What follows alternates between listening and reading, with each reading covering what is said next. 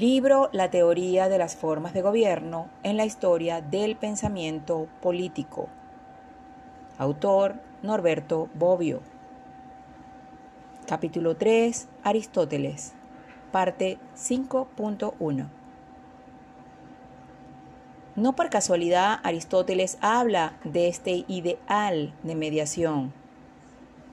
Vamos a leer el siguiente fragmento. Cita textual.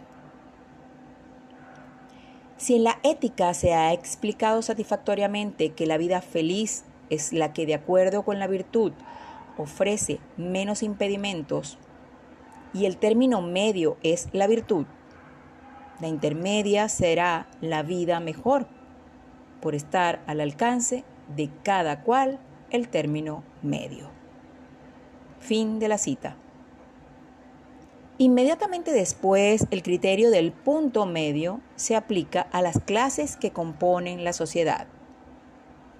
Leamos la cita textual. En todas las ciudades hay tres partes, los muy ricos, los muy pobres y tercero, los intermedios entre estos.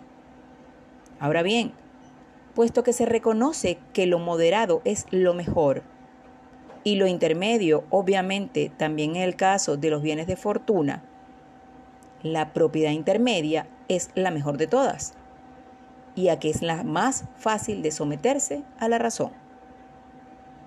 Fin de la cita.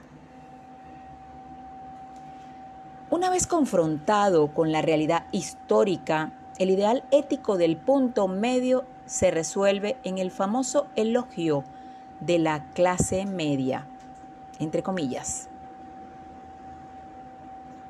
Cita textual. Es evidente entonces que la comunidad política mejor es la de la clase media y que pueden tener un gran gobierno aquellas ciudades donde la clase media sea numerosa y muy superior a ambos extremos, y si no a uno u otro, pues agregándose produce la nivelación y evita la aparición de los excesos contrarios. Fin de la cita. La razón fundamental por la que las ciudades mejor gobernadas son aquellas en las que predomina la clase media es la mayor estabilidad. Al respecto, Aristóteles señala un poco más adelante. Cita textual.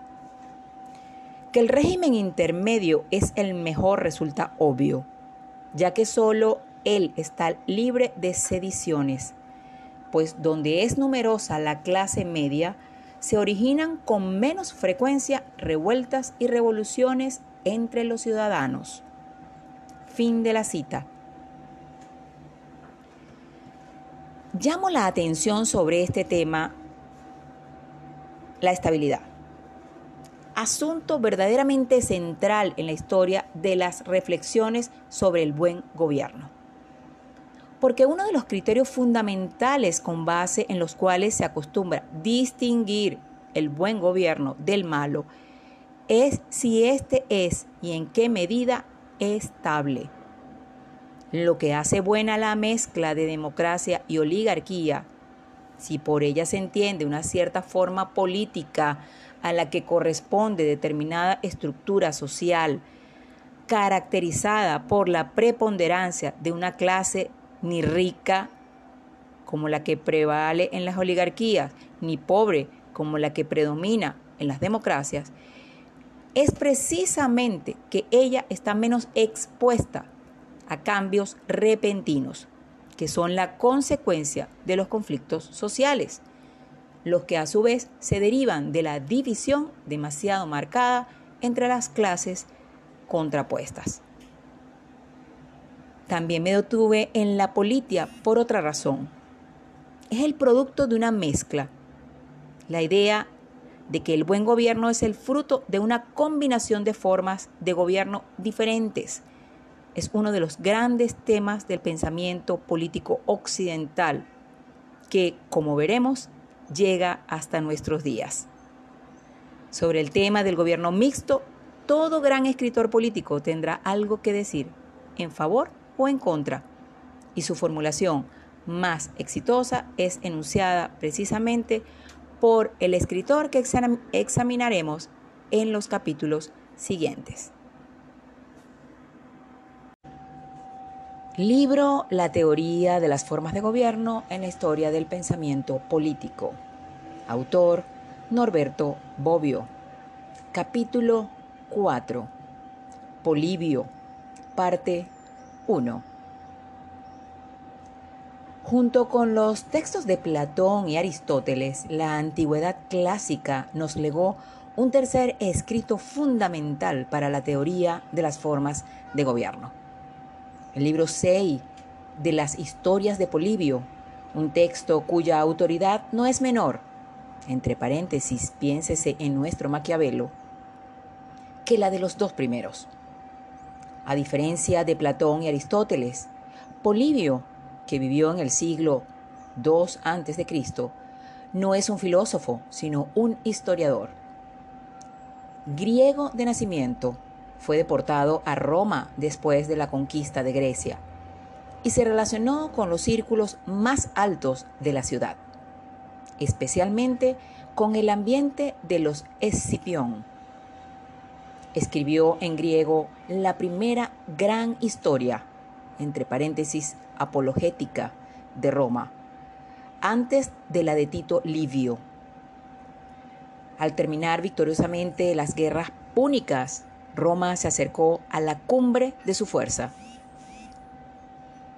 Después de narrar los acontecimientos de la batalla de Cannas, 216 a.C., Polibio se detiene precisamente en el libro 6 para hacer una exposición detallada de la constitución romana, con lo cual elaboró un verdadero tratado de derecho público romano, en el que se describen las diversas magistraturas, entre paréntesis, los cónsules, el Senado, los tribunos, la organización militar, entre otros. Se dice explícitamente la razón por la cual el historiador se detiene a describir la constitución del pueblo del que está narrando la historia. Cita textual. La constitución de un pueblo debe considerarse como la primer causa del éxito o del fracaso de toda acción. Cierre de la cita. Con base en esta premisa, él quiere demostrar la importancia que tuvo la excelencia de la constitución romana en el éxito de la política de un pueblo, que en menos de 153 años como se lee en el mismo parágrafo, venció a todos los otros estados al hacerlos caer bajo su dominio. Polibio presenta algunas consideraciones sobre las constituciones en general antes de abordar la romana. Tales consideraciones constituyen una de las más completas teorías de las formas de gobierno que la historia nos transmitió. En esta teoría, sobre todo, expone tres tesis que merecen ser expuestas, aunque sea brevemente. Primera tesis. Existen fundamentalmente seis formas de gobierno, tres buenas y tres malas. Segunda tesis las seis formas de gobierno se suceden una a otra según cierto ritmo y por tanto constituyen un proceso cíclico que se repite en el tiempo. Tercera tesis. Además de las seis formas tradicionales, existe una séptima, de la cual la constitución romana es un ejemplo, que en cuanto síntesis de las tres formas buenas es la mejor constitución. Con la primera tesis, Polibio confirma la teoría tradicional de las formas de gobierno. Con la segunda, precisa en un esquema completo, si bien rígido, la teoría de los ciclos, que ya había sido expuesta por Platón. Y con la tercera, presenta por primera vez de manera completa la teoría del gobierno mixto. Entre paréntesis, en la politia de Aristóteles vimos una forma espuria de esta forma, por lo menos en referencia a la teorización clásica que será precisamente la de Polibio. De estas tres tesis, la primera representa el uso sistemático de la teoría de las formas de gobierno. La segunda, el historiográfico. Y la tercera, el axiológico. Dicho de otro modo, con sus diversas tesis, Polibio establece definitivamente la sistematización clásica de las formas de gobierno. Expone una filosofía de la historia de acuerdo con la cual el desarrollo histórico acontece según cierto orden que se verifica por la sucesión predeterminada y recurrente de las diversas constituciones. Expresa la preferencia por una constitución frente a todas las demás, por la constitución mixta, con respecto a las simples. Vamos a comenzar a hacer un análisis de dichas tesis. Libro La teoría de las formas de gobierno en la historia del pensamiento político. Autor Norberto Bobbio. Capítulo 4. Polibio. Parte 1.1.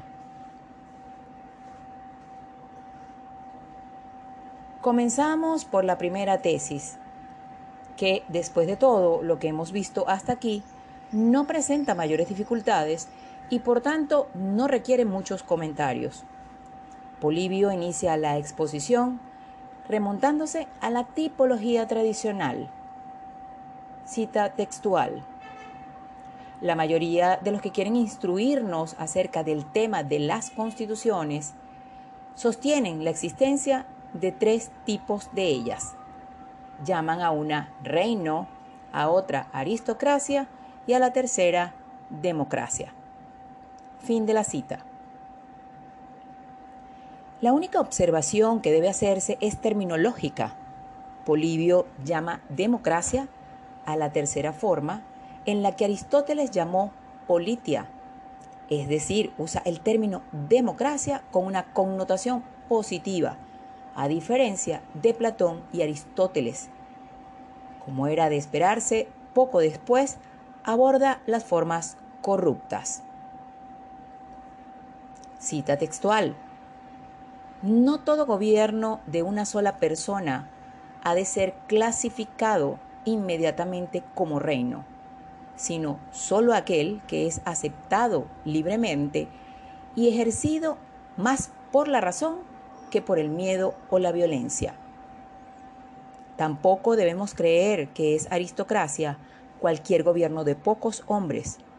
Solo lo es la presidida por hombres muy justos y prudentes, designados por elección.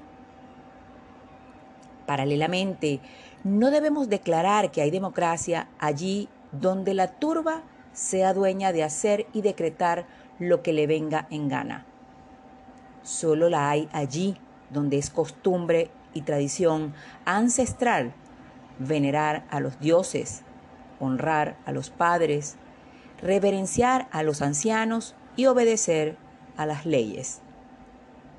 Hay que afirmar, pues, que existen seis variedades de constituciones, las tres repetidas por todo el mundo que acabamos de mencionar y tres que derivan de estas, la tiranía, la oligarquía y la oclocracia.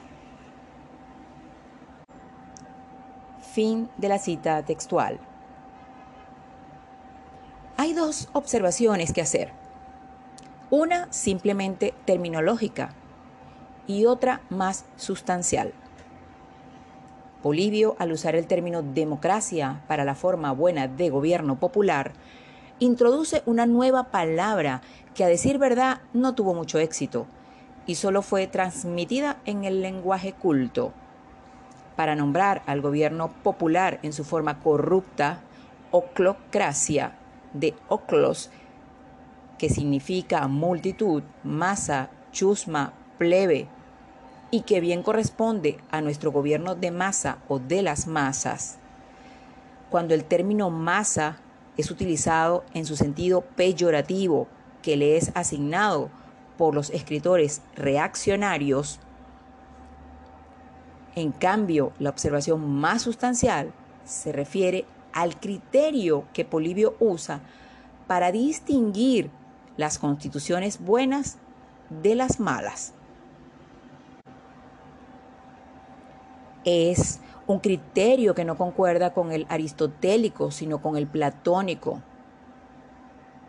Como hemos visto, el criterio aristotélico se basa en la diferencia entre interés público y privado.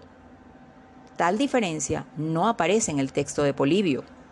No se puede decir que en el fragmento citado el criterio de distinción entre las formas rectas y las corruptas esté muy claro o por lo menos sea muy explícito. Pero de cualquier manera no es el del interés. Los criterios esbozados son dos. Por un lado, la contraposición entre el gobierno fundamentado en la fuerza y el que está basado en el consenso. Por otro, la semejante pero no idéntica contraposición entre gobierno ilegal y en consecuencia arbitrario y gobierno de las leyes son dos criterios que ya encontramos en el político de Platón.